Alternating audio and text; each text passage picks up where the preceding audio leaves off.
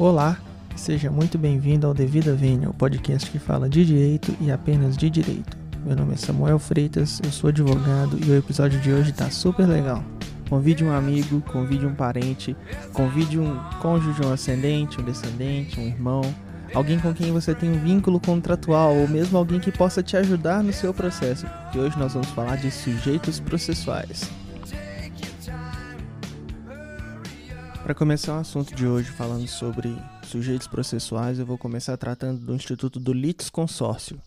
O litisconsórcio é uma pluralidade de sujeitos no mesmo polo da demanda, mas já aí começa um problema. O que acontece? Existe doutrina que disputa esse conceito de no mesmo polo da demanda. A doutrina minoritária, representada pelo Marinoni, mas ele diz que existe uma diferença entre cumulação subjetiva e litisconsórcio. Na acumulação subjetiva, o que acontece são interesses contrapostos no mesmo polo da demanda, e no litisconsórcio é uma afinidade de interesses no mesmo polo da demanda. Então você pode ter, de um mesmo lado, ou como autores ou como réus, dois sujeitos com interesses diferentes, um, por exemplo, exigindo o cumprimento de uma obrigação indivisível e o outro exigindo as perdas e danos, mas os dois querem o, o cumprimento contra o mesmo réu. Ou você pode ter litisconsórcio, que seria a afinidade de interesses. Para o Marinoni, então, se esses dois exigissem a mesma coisa, tanto o cumprimento da obrigação indivisível como as perdas e danos, independente do que eles escolherem, eles estariam em litisconsórcio. Caso contrário, eles teriam uma acumulação subjetiva. Mas essa doutrina ela é minoritária. A doutrina majoritária entende que basta apenas a pluralidade de pessoas no polo passivo para poder constituir um litisconsórcio.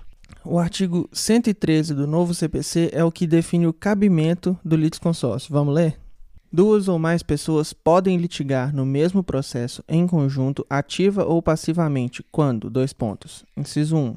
Entre elas houver comunhão de direitos ou de obrigações relativamente à lide. Inciso 2. Entre as causas houver conexão pelo pedido ou pela causa de pedir. Inciso 3. Ocorrer afinidade de questões por ponto comum de fato ou de direito. Apesar desse dispositivo usar a palavra podem, esse artigo 113 trata do litisconsórcio necessário e facultativo. E essas três possibilidades são explicadas pela, pelas circunstâncias em volta delas. No inciso 1, a comunhão de obrigações ou de direitos relativamente à lide. A pluralidade de titulares de direitos e obrigações. Se você faz uma obrigação com mais de um titular, eles são obrigatoriamente unidos por, essa, por esse vínculo.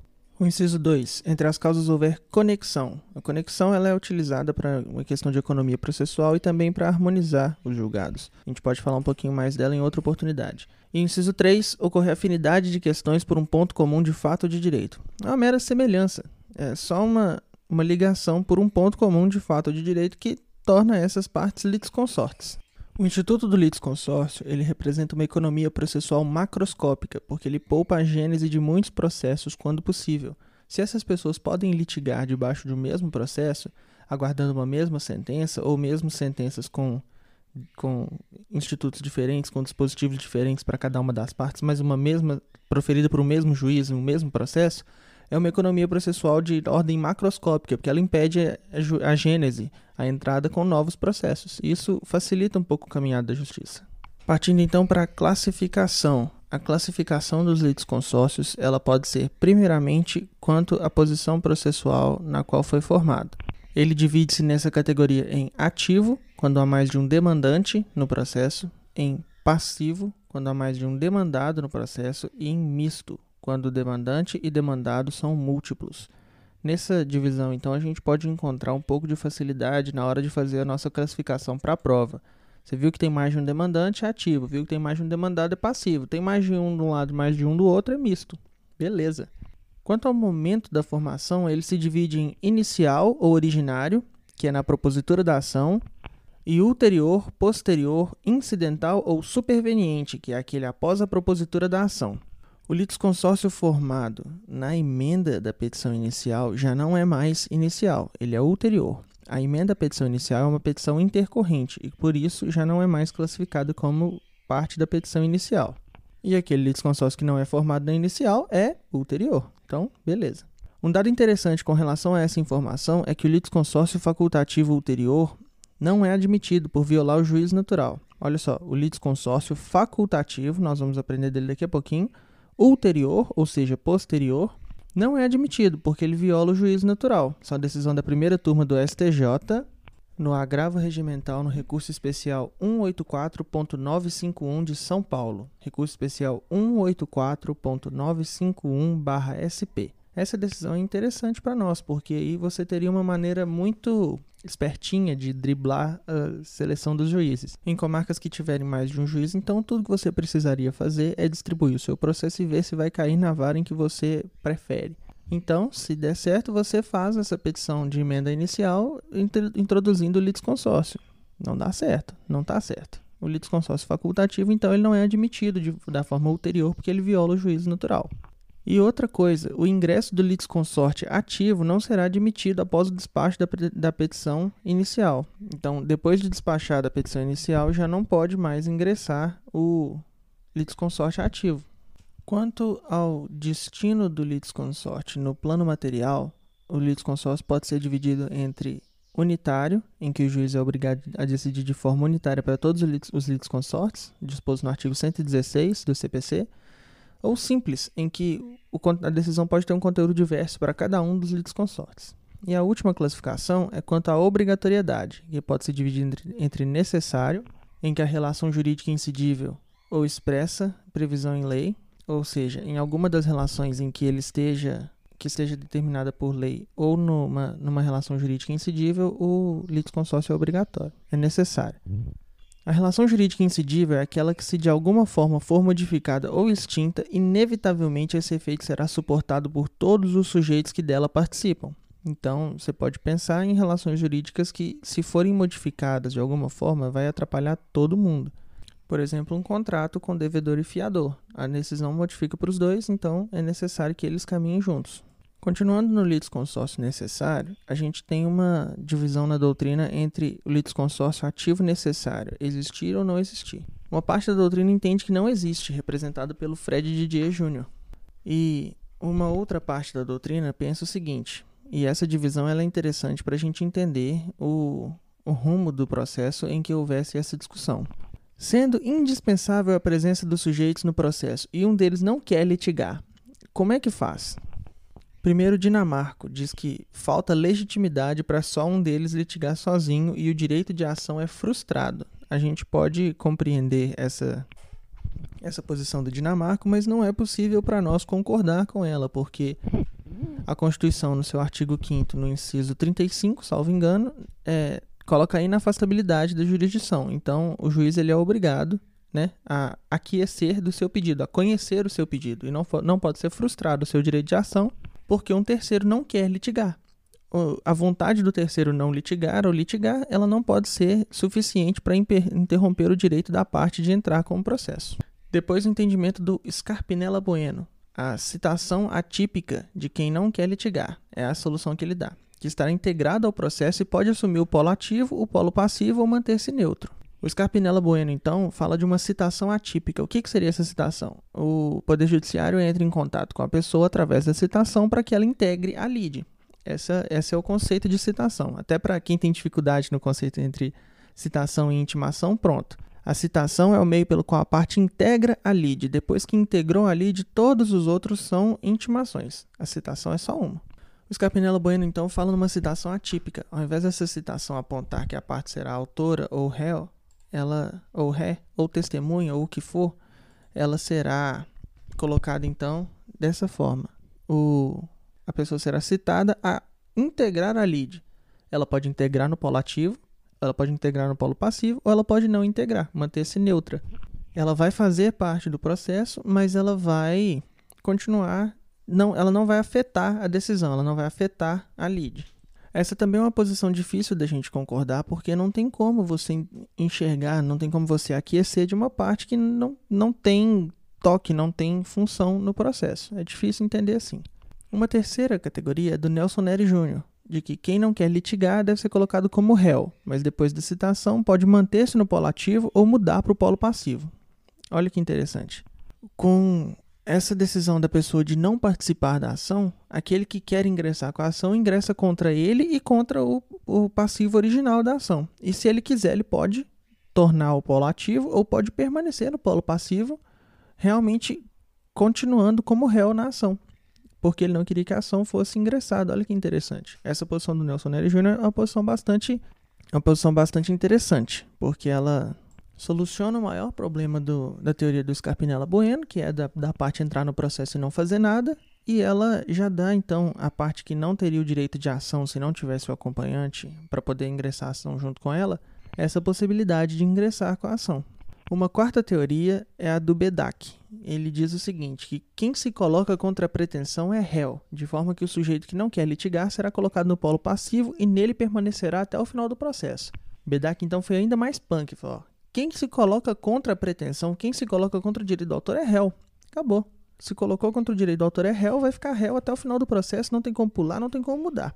Essa posição do BEDAC já é uma posição mais rígida com relação ao ingresso do, da parte contrária, com relação ao ingresso da parte que poderia ser autor e escolheu não ser no momento da inicial. E ele já nos deixa um pouquinho mais de discussão entre a posição do Nelson Nery Jr. e do BEDAC.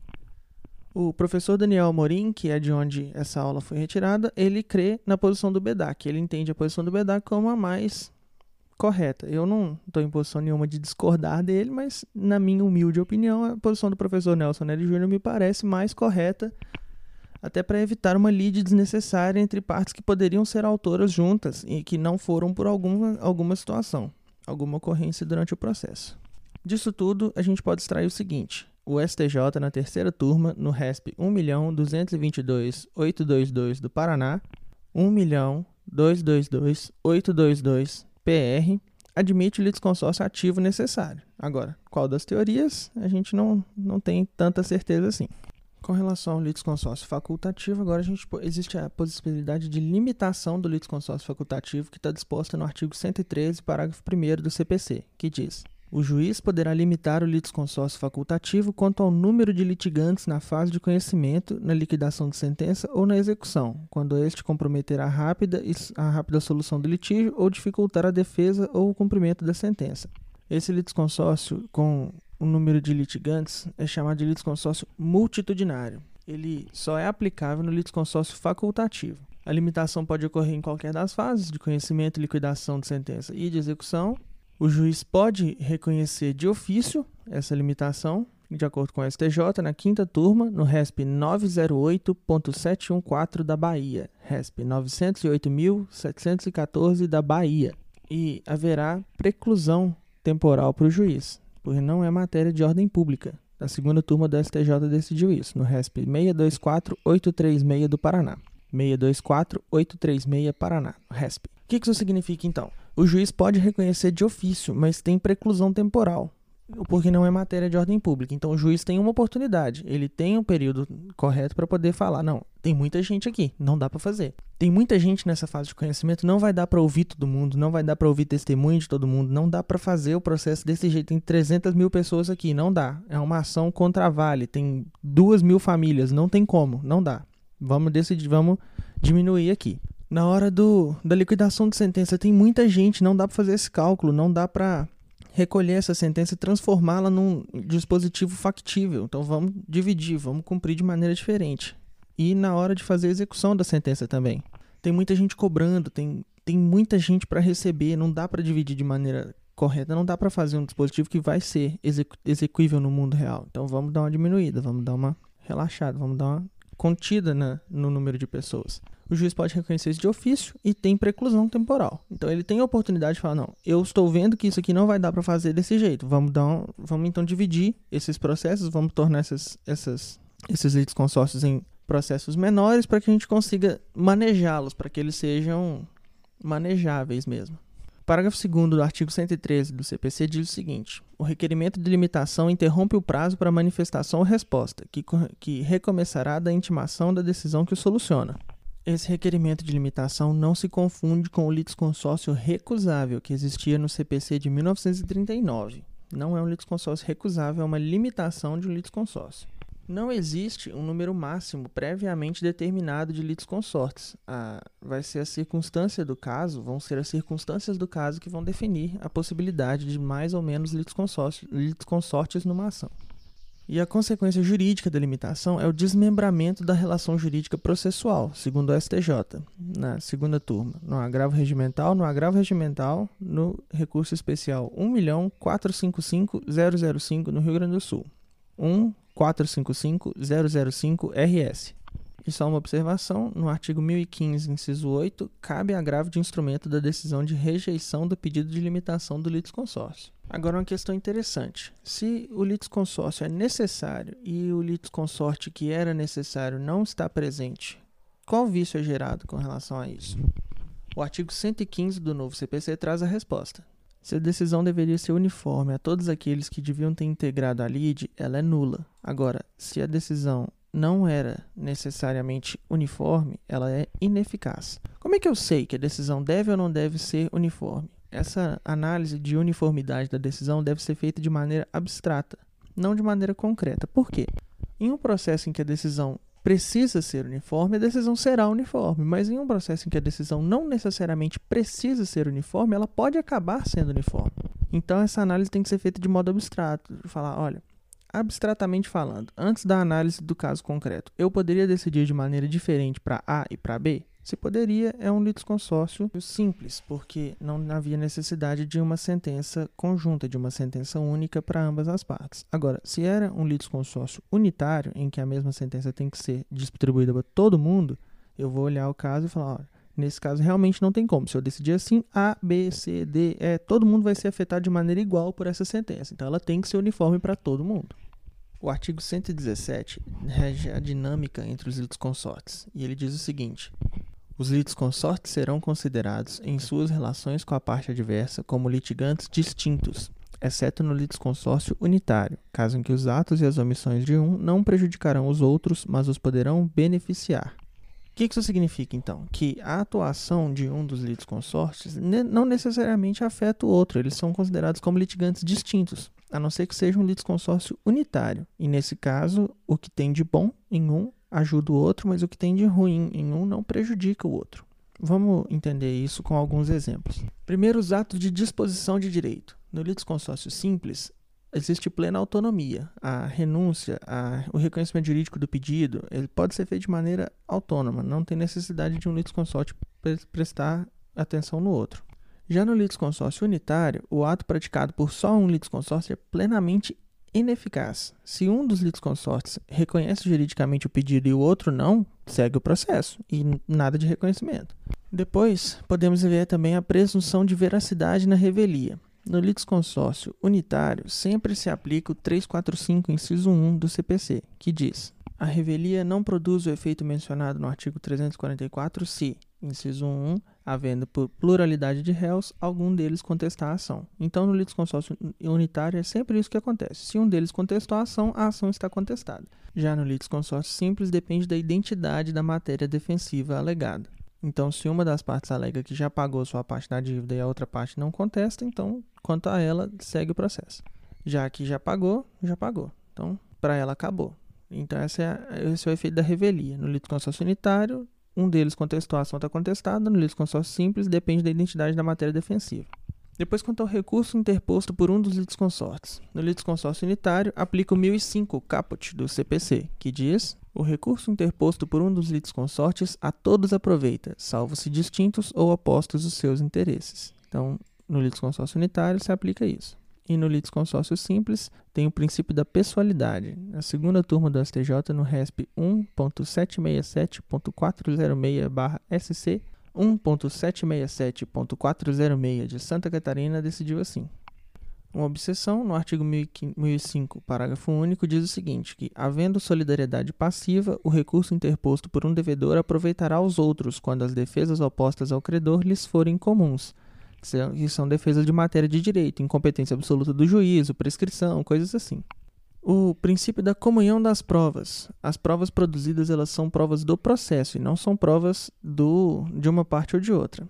O artigo 391 caput do CPC diz o seguinte: a confissão judicial faz prova contra o confitente, não prejudicando todavia os litisconsortes essas duas informações elas caminham juntas. Então, se um dos litisconsortes produz prova documental que comprova que o pleito da parte contrária é ilegal, que o pleito da parte contrária é, não, merece ser, não merece ser apreciado ou não merece ser provido, essa prova aproveita todo mundo, porque ela é produzida pro processo. Já a confissão, ela é uma prova que só serve contra o confitente. Eu não posso confessar ato de terceiro. Eu não posso dizer, ó, oh, o Tício matou alguém, o fulano matou alguém. Não tem como Eu posso confessar coisas que eu fiz, eu não posso confessar coisas de terceiro. Então, a confissão ela não aproveita aos litisconsortes e também não os prejudica. E por último, quanto aos prazos, o artigo 229 do CPC diz que só há prazo em dobro quando houver litisconsórcio com diferentes advogados de distintas sociedades de advogados em processo físico. Ó, são quatro, quatro condicionantes. Primeiro, tem que haver litisconsórcio. Segundo, esses litisconsórcios têm que ter diferentes advogados. Terceiro, de distintas sociedades de advogados, então não basta um dos litisconsortes contratar a mim, o outro litisconsorte, contra, o outro litisconsorte contratar o meu sócio e nós pedimos o prazo em dobro, porque nós somos da mesma sociedade de advogados, se presume que o processo vai estar na sede da nossa sociedade de advogados e, portanto, acessível a qualquer das partes. E em um processo físico, porque o processo eletrônico, obviamente, não tem carga. Não há necessidade de limitar o acesso do processo eletrônico, que pode ser acessado ao mesmo tempo pelo juiz, pelas partes, pelo Ministério Público e por qualquer um no processo que seja público, que não tenha segredo de justiça, que qualquer um que tenha esse número do processo ou que procure pelo nome das partes. Portanto, não há necessidade no processo eletrônico de prazo em dobro. E a súmula 641 do STF diz que não se conta prazo em dobro para recorrer quando um dos litisconsortes apenas haja sucumbido. Então, se há vários litisconsortes, a sentença era simples e só um deles sucumbiu, não conta o prazo em dobro para ele, não.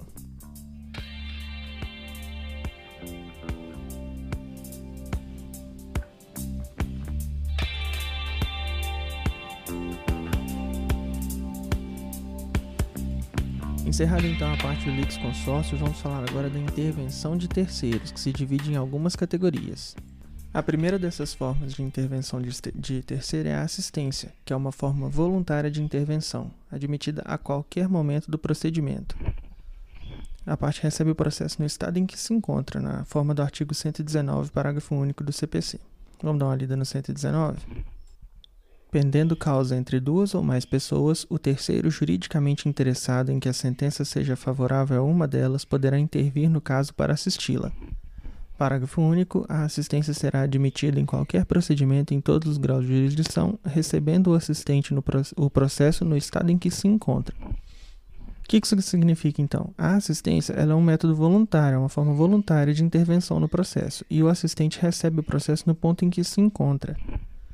Ela é cabível em processo de conhecimento, cautelar e execução. E essa forma de assistência ela é feita para que a pessoa que tem interesse jurídico na, na resolução da lide possa participar dela e auxiliar aquela pessoa em que ela tem vontade que a sentença a favoreça.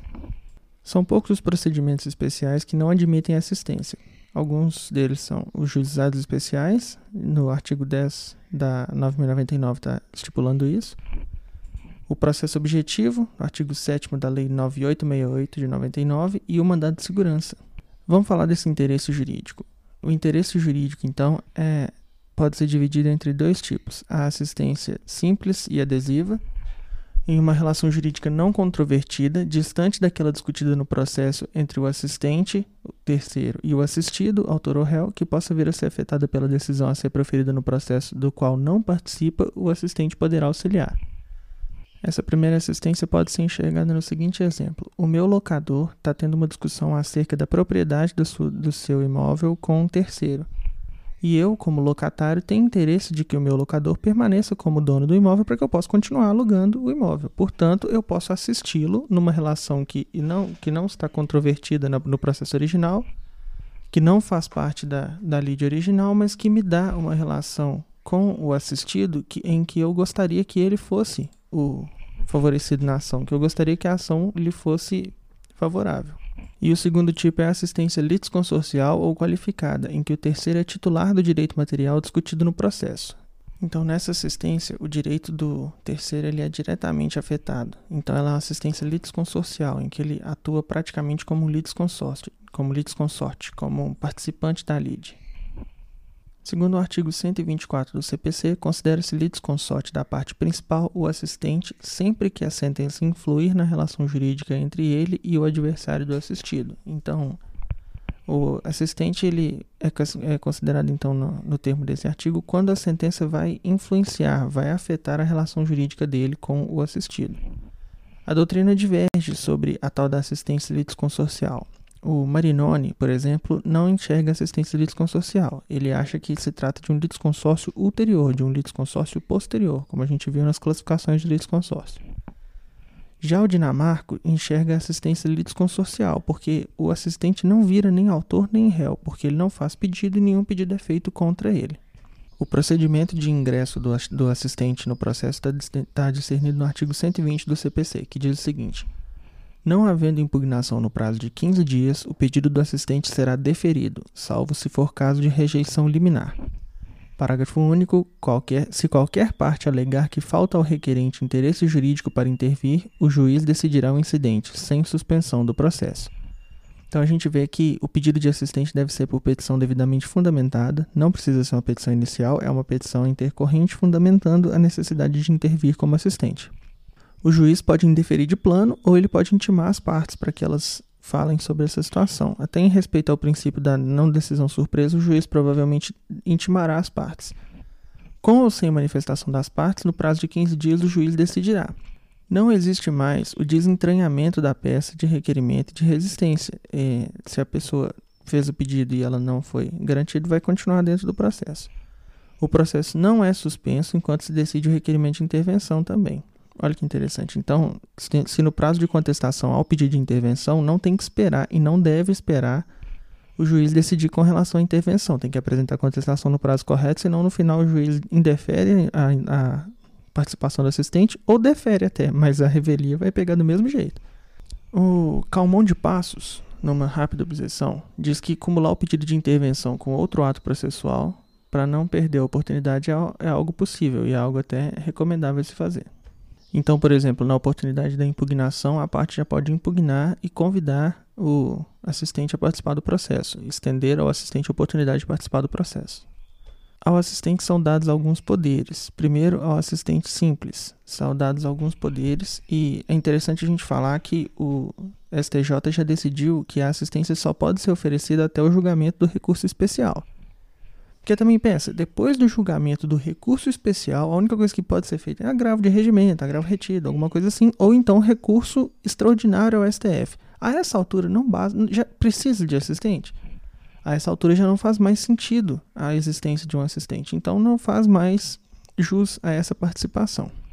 Os poderes do assistente são divididos então entre o assistente simples, que tem atuação condicionada à vontade do assistido, Olha só. E a litisconsorcial, que é a atuação de litisconsorte unitário. Na assistência simples, o, as, o assistente é limitado à vontade do assistido. Então, na omissão do assistido, o assistente será considerado seu substituto processual. Então, na hipótese de réu-revel, o assistente atuará como seu substituto processual no termo, nos termos do artigo 121, parágrafo único do CPC. Vamos dar uma olhada lá? Parágrafo único. Sendo revel ou de qualquer outro modo omisso o assistido, o assistente será considerado seu substituto processual. E conforme o artigo 122 do CPC, a oposição do assistente aos atos de disposição de direito praticados pelo assistido é ineficaz. Se o assistente é contra o reconhecimento jurídico do pedido, mas o assistido, que é a parte no processo, reconhece juridicamente o pedido da parte contrária, reconhecido está. O assistente não tem poder de reverter esse reconhecimento. Quanto à eficácia da intervenção, está disposta no artigo 123 do CPC. Os fundamentos de fato e de direito tornam-se imutáveis e indiscutíveis para o assistente. Olha só, não é o dispositivo da sentença que se torna indiscutível. Até porque a sentença o assistente simples nunca suporta. O assistente simples não suporta coisa julgada material. O que faz, o que se torna indiscutível para ele são os fundamentos de fato e de direito. Se ele teve a oportunidade de discuti-los no processo, eles se tornam lei para ele ele não pode levantá-los novamente numa ação, numa ação diversa sob pena de coisa julgada, de já ter sido apreciado o argumento dele nesse, nesse sentido.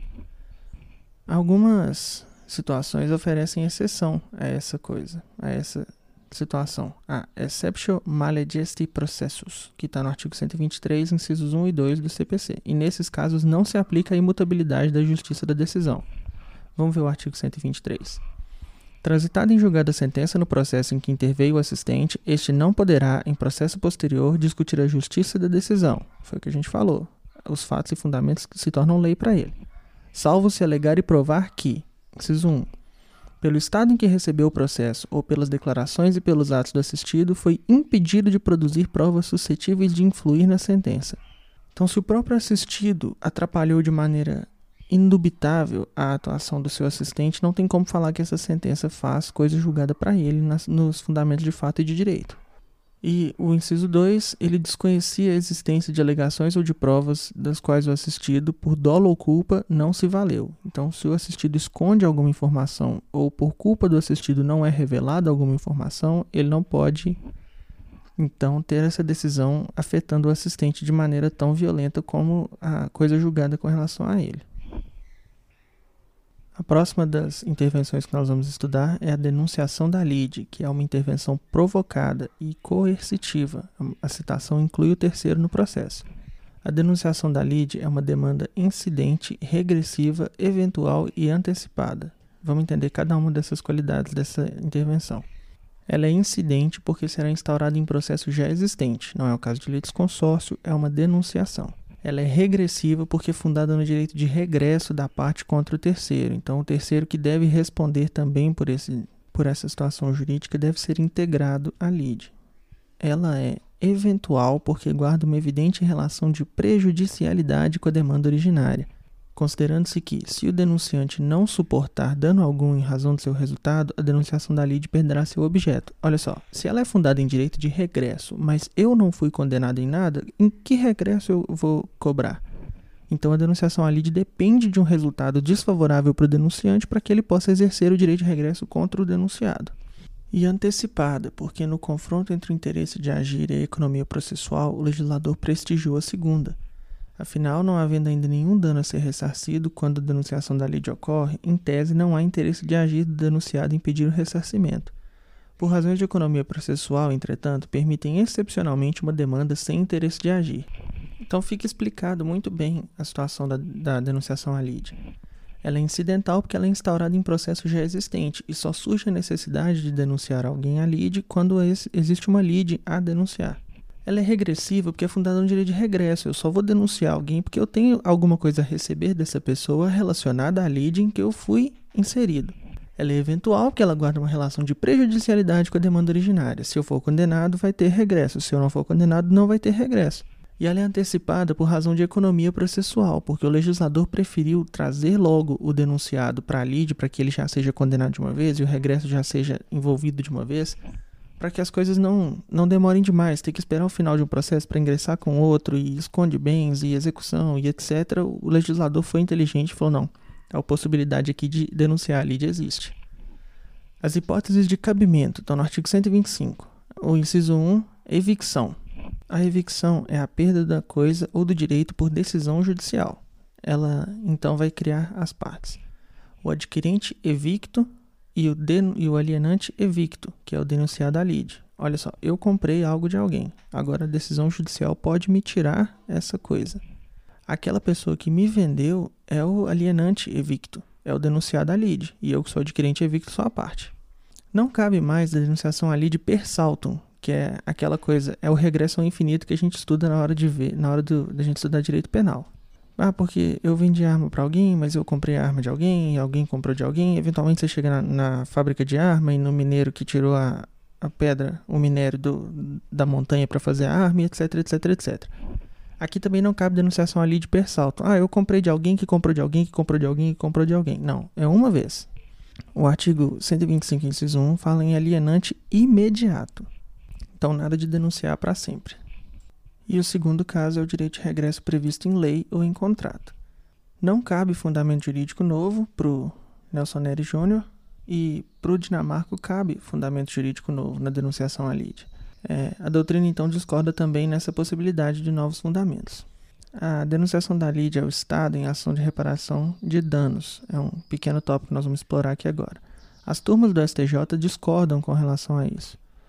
A primeira turma, no RESP 903-949 do Piauí, 903-949 do Piauí, não admite, em razão da ampliação objetiva. Então, a primeira turma do STJ não admite. Já a segunda turma, no RESP 1.187.456 do Rio de Janeiro, 1.187.456 RJ, a primeira turma entende que o juiz analisará no caso concreto se há ofensa à celeridade e economia processual. Então, interessante aí a, a divergência entre as turmas. A qualidade processual do denunciado. Na denunciação da lide, o denunciado é réu.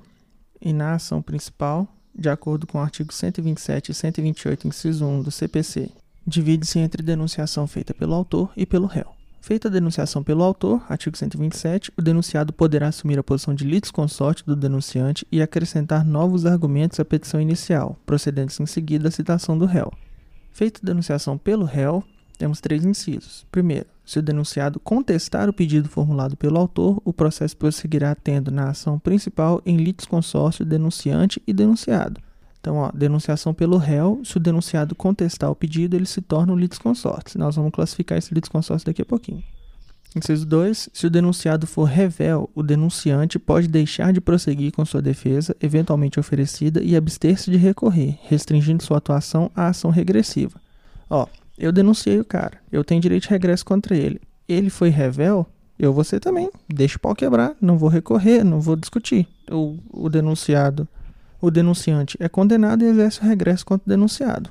E o inciso 3 se o denunciado confessar os fatos alegados pelo autor na ação principal, o denunciante poderá prosseguir com sua defesa ou, aderindo a tal reconhecimento, pedir apenas a procedência da ação de regresso.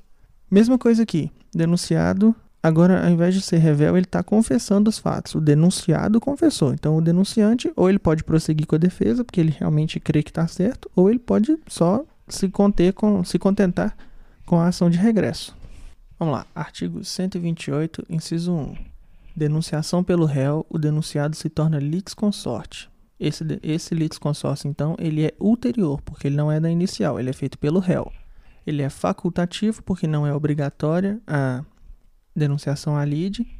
Ele é, ele é passivo, porque é feito pela parte ré, ou misto, dependendo da quantidade de, de partes no polo ativo da ação. E ele é unitário, porque essa sentença vai afetar ambas as partes de igual maneira. Ela vai afetar tanto o denunciado quanto o denunciante.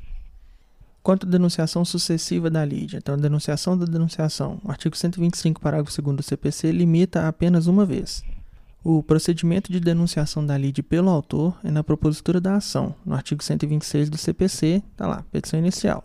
Existe então a suspensão do processo, segundo o mesmo artigo, Artigo 126. A citação do denunciado será requerida na petição inicial se o denunciante for autor ou na contestação se o, se o denunciante for réu, devendo ser realizada na forma e nos prazos previstos no artigo 131. E com relação às possíveis respostas do denunciado se denunciado pelo réu, nós já discutimos quando analisamos o artigo 128 do CPC. Vamos falar agora do chamamento ao processo. O chamamento ao processo é uma intervenção provocada, exclusiva do réu, o terceiro pode ingressar como assistente litisconsorcial se não for chamado, mas se chamado, ele integrará a, a lide de forma forçada. Ele é citado a participar da lide. E ele se torna co-obrigado, desde que, seja, desde que o terceiro seja mais ou tão obrigado quanto o réu. Que seja mais ou tão obrigado, menos obrigado não se torna. Uma observação: esse é um litisconsórcio passivo ulterior. No, a segunda turma do STJ, no agravo regimental no, no recurso especial 1.281.020 do Distrito Federal, 1.281.020 do DF, decidiu assim. Então, é um litisconsórcio passivo ulterior. Eu faço a remissão aqui do artigo 275 do Código Civil, que diz que o credor tem direito de exigir de um ou alguns dos devedores. Então, se tem mais de um devedor, são co-obrigados, podem ser chamados ao processo. O artigo 130 do Código de Processo Civil nos dá as possibilidades. O artigo 130 diz assim: é admissível o chamamento ao processo requerido pelo réu. Inciso 1. Do afiançado na ação em que o fiador for réu. Inciso 2. Dos demais fiadores na ação proposta contra um ou alguns deles. 3. Dos demais devedores solidários quando o credor exigir de um ou de alguns o pagamento da dívida comum. No caso do inciso 1, então, o fiador chama o devedor, tão ou mais obrigado no não cabe o inverso, o devedor não pode chamar o fiador, e essa esse chamamento garante ao fiador o exercício do benefício de ordem. Então, se o credor vai cobrar de alguém, cobra do devedor primeiro e depois do fiador. Inciso 2, o fiador é o chamado. O fiador chama os demais fiadores, então a acumulação dos incisos 1 e 2 é possível. O fiador pode, pode chamar tanto os outros fiadores como o devedor. E no inciso 3, o réu é um devedor e ele chama os seus devedores solidários, ele chama as outras pessoas que devem junto com ele. Agora, dois precedentes para nós, direto das, dos tribunais superiores. Primeiro, só, pode, só cabe em, em obrigação de pagar esse chamamento. A segunda turma do STJ decidiu no RESP 1.009.947 de Santa Catarina. 1.009.947, Santa Catarina. E outra, não cabe chamamento da União em ação de entrega de medicamento. Então, a ação é ingressada contra o município, contra o Estado, e não cabe chamamento da União. É, decisão, então, da primeira sessão no RESP 1.203.244 de Santa Catarina, do STJ, isso e da decisão da primeira turma no recurso extraordinário 607-381, Santa Catarina. Também decidiu da mesma forma. Não cabe então o chamamento da União. O procedimento de chamamento é por tópico de contestação. Na contestação, a parte já procede ao chamamento, a citação em 30 dias, no termo do artigo 131, a gente já discutiu isso antes. Se o chamado residir em outro foro ou local incerto, o prazo de dois meses, parágrafo único do artigo 131. E no artigo 132, a sentença de procedência valerá como título executivo em favor do réu que satisfizer a dívida, a fim de que possa exigi-la por inteiro do devedor principal ou de cada um dos co-devedores a sua cota, na proporção que lhes tocar. Olha que interessante. Condenado, o chamador, o que, aquele que chama ao processo, tem essa sentença contra ele como título executivo. Suponhamos que seja o fiador condenado, ele é um título executivo contra o devedor original ou contra os outros fiadores contra o devedor original na totalidade da dívida e contra os outros fiadores na parte que lhes cabe, na parte que lhes toca. O próximo instituto que nós vamos estudar é o incidente de desconsideração da personalidade jurídica. A natureza jurídica é da dispensa de ação autônoma. O que isso significa? Que o novo CPC resolveu o antigo debate acerca da necessidade de uma ação autônoma para o incidente de desconsideração da personalidade jurídica. Não precisa mais. Ele é só um incidente, como o próprio nome diz. No cabimento, ele cabe tanto na forma tradicional, que é a desconsideração da sociedade para alcançar o sócio, ou na desconsideração inversa, que é a desconsideração do sócio para alcançar a sociedade. E o enunciado 11 do CJF, do Conselho de Justiça Federal, diz que aplica-se o disposto nos artigos 133 a 137 do CPC, do incidente, as hipóteses de desconsideração indireta e expansiva da personalidade jurídica. Então, se aplica em todas as possibilidades de desconsideração o incidente é obrigatório, salvo se a desconsideração da personalidade jurídica for requerida na petição inicial, em qual hipótese que será citado o sócio ou a pessoa jurídica, na, na forma do artigo 134, parágrafo 2 do CPC. Previsão expressa de aplicação nos juizados especiais, no artigo 1062 do CPC. E aqui tem uma situação interessante, porque o artigo 1015 do CPC diz que cabe agravo de instrumento contra as decisões interlocutórias que versarem sobre, inciso 4, incidente de desconsideração da personalidade jurídica. Então, se o incidente cabe no juizado especial, cabe também o agravo de instrumento da decisão que versar sobre ele no juizado especial? O entendimento do professor Daniel Amorim é que sim, caberia o agravo de instrumento, mas oh, a questão ainda não foi enfrentada pelos tribunais para a gente ter uma decisão do STJ ou do STF para poder referenciar. Então, até segunda ordem, cabe agravo de instrumento no juizado especial, nesse caso especificamente. O incidente cabe em todas as fases do processo de conhecimento, no cumprimento de sentença e na execução fundada em título executivo extrajudicial. E aqui uma questão interessante: a desconsideração ela precisa de constrição judicial? É necessário pedir a desconsideração já com ignorar a personalidade jurídica da empresa e já entrar nos bens e já começar a fazer execução? A desconsideração, então, ela pode ser sem essa constrição judicial? O entendimento é de que sim. No artigo 792, parágrafo 3 do CPC, diz que haverá fraude contra credor a partir da citação da pessoa a quem se pretende desconsiderar. Então, assim que instaurado o incidente, o nome do sócio passa a constar do processo. Então, afasta-se a noção de boa-fé do terceiro adquirente. Assim que consta lá, o cara já consegue saber que essa empresa está tendo seu, a sua personalidade desconsiderada e já não tem mais como falar em boa fé. Já seria fraude contra terceiro se. Fraude contra credor, fraude contra terceiro se fosse intentada alguma diferença, alguma modificação de patrimônio. Então já, já seria suficiente. No procedimento, pode ser pedido pela parte ou pelo Ministério Público, não cabe de ofício, e tem que demonstrar o preenchimento dos requisitos legais específicos, conforme o artigo 133 do CPC. A instauração do incidente será imediatamente comunicada ao distribuidor para as anotações devidas, de acordo com 134, parágrafo 1 E essa instauração ela depende do juiz ou basta a provocação do autor? Olha só que interessante.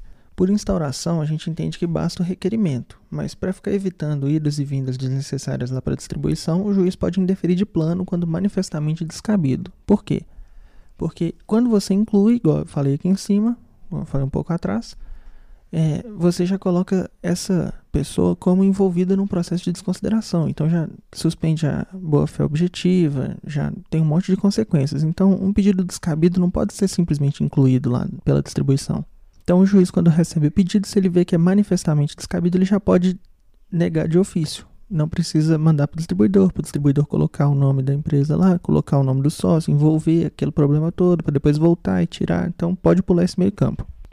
O enunciado 110 do CJF diz que a instauração do incidente de desconsideração da personalidade jurídica não suspenderá a tramitação do processo de execução e do cumprimento de sentença em face dos executados originários. Então, instaurou o incidente, continua o processo, continua a execução e o incidente vem junto.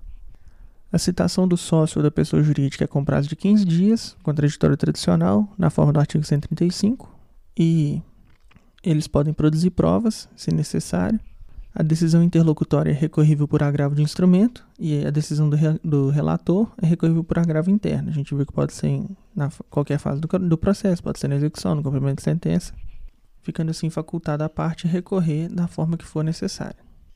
E por último, a introdução do amicus curiae, ou do amigo da corte, foi introduzido no capítulo das intervenções de terceiro.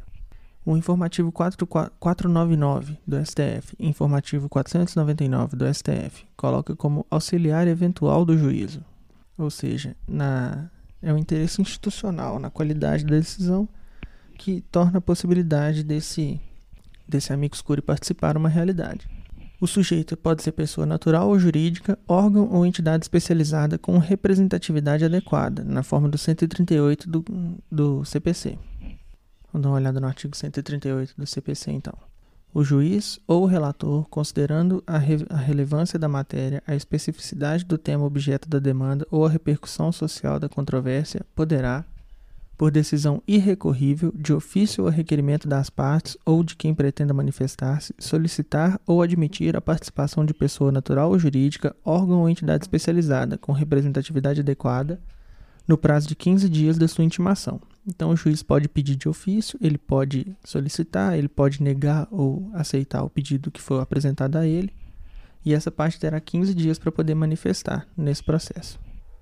O enunciado 82 do CJF diz que quando houver pluralidade de pedidos de admissão de amicus curiae, o relator deve observar como critério para definição daqueles que serão admitidos o equilíbrio na representatividade dos diversos interesses jurídicos contrapostos no litígio, velando assim pelo respeito à amplitude do contraditório, paridade de tratamento e isonomia entre todos os potencialmente atingidos pela decisão. Então vamos imaginar que tenha uma, um processo em que tem 20 candidatos de amicus curiae para um lado e um candidato de amicus curiae para o outro. O juiz, então, no exercício de contraditório, para poder proteger a integração do processo, para poder proteger a integridade do processo, vai escolher entre os 20, um ou dois, quantos ele achar necessário, para representar aquele lado, e do lado de lá, o um que está representando a parte contrária continuará, para que possa haver paridade, senão vai ter 20 representantes falando de um lado e um do outro. E estende o processo desnecessariamente, torna severamente penoso para o juiz, porque ele tem que avaliar todas essas novas instituições, ao invés de prestar atenção apenas em nas que sejam definitivamente necessárias. Então essa, esse enunciado do CJF vem para regular isso ele, essa intervenção do amicus curiae cabe com, quando a relevância da matéria, a especificidade do tema objeto da demanda ou repercussão social da, da controvérsia. Essas são qualidades que não precisam ser cumulativas, elas podem ser, elas não precisam estar todas presentes. E o amicus curiae pode atuar em qualquer grau de jurisdição. Muitas vezes a gente vê até no STF, ele quando ele vai basear suas decisões, tem muitos pedidos de intervenção como o amicus curiae. O procedimento, então, ele é realizado ou por requerimento das partes, ou do terceiro, ou de ofício. Então, uma das partes pode solicitar um amicus curiae, o terceiro pode se qualificar, se, se oferecer como amicus curiae, ou o juiz pode convocá-lo. O juiz ou relator, em decisão irrecorrível, dessa decisão não cabe recurso nenhum, nem agravo de instrumento, nem apelação, nem nada, defere ingresso ou requer a manifestação. E acabou. O juiz ou relator, então, ele define os poderes do amicus curiae e a manifestação em 15 dias, contraditório normal, contraditório tradicional. Essa intervenção não implica alteração de competência nem autoriza interposição de recursos, ressalvada a oposição de embargo de declaração e recurso contra a decisão que julgaram o incidente de resolução de demandas repetitivas. Então, não cabe, não é alteração de competência nem autoriza interposição de recurso. A legitimidade recursal é limitada por lei. O STJ da segunda turma do STJ entende assim. E o momento da intervenção pro STF é até a, o julgamento do recurso especial no STJ ou do recurso extraordinário no STF, porque depois disso já não cabe mais falar nada. Aí cabe o quê? Embargo de declaração? Agravo retido? Não, não há mais necessidade de intervenção do amicus curiae. Então, o, o limite é até esse momento. Depois daqui já não adianta mais o auxiliar da justiça se manifestar querendo oferecer ajuda, porque o processo aqui já terminou. E é isso aí, com isso a gente conclui o terceiro episódio do Devida Vênia. Esse episódio veio da matéria do professor Daniel Amorim Assunção Neves, especialista em processo civil, um cara fera pra caramba. A aula dele super inteligente. Eu espero poder transmitir ela de uma maneira que dê para entender, que fique bacana, que fique claro para todo mundo ouvindo. O Devida Vênia é um exercício de fixação e também é uma oportunidade para a gente que está estudando, que está fazendo preparação para o AB, para concurso, que está na prática jurídica. Às vezes você está estudando, não está conseguindo fixar uma matéria muito bem, quem sabe a, a via áudio, a via de áudio consiga ajudar mais. Ou então você está correndo, está lavando louça, está ah, passeando com o cachorro, fazendo alguma coisa que não dá para focar, para ler naquele momento. O podcast é uma ferramenta sensacional para poder continuar estudando nessas horas e não deixar a bola parar de rolar. A fila dos concursos é isso aí, é uma fila. Se não sair da fila, uma hora chega a sua vez. Vamos ter fé em Deus que a hora vai chegar, vai dar tudo certo, vamos continuar estudando. O Devido Vênia está disponível em quase todas as plataformas de podcast, no Google Podcasts, no Spotify, no Overcast, no Anchor. Os links estão todos disponíveis lá no site da Anchor. E o link para o podcast na Anchor está na página do Instagram, arroba devidavenia.fm, arroba devidavenia.fm. Segue lá, fiquem com Deus, bons estudos e até a próxima.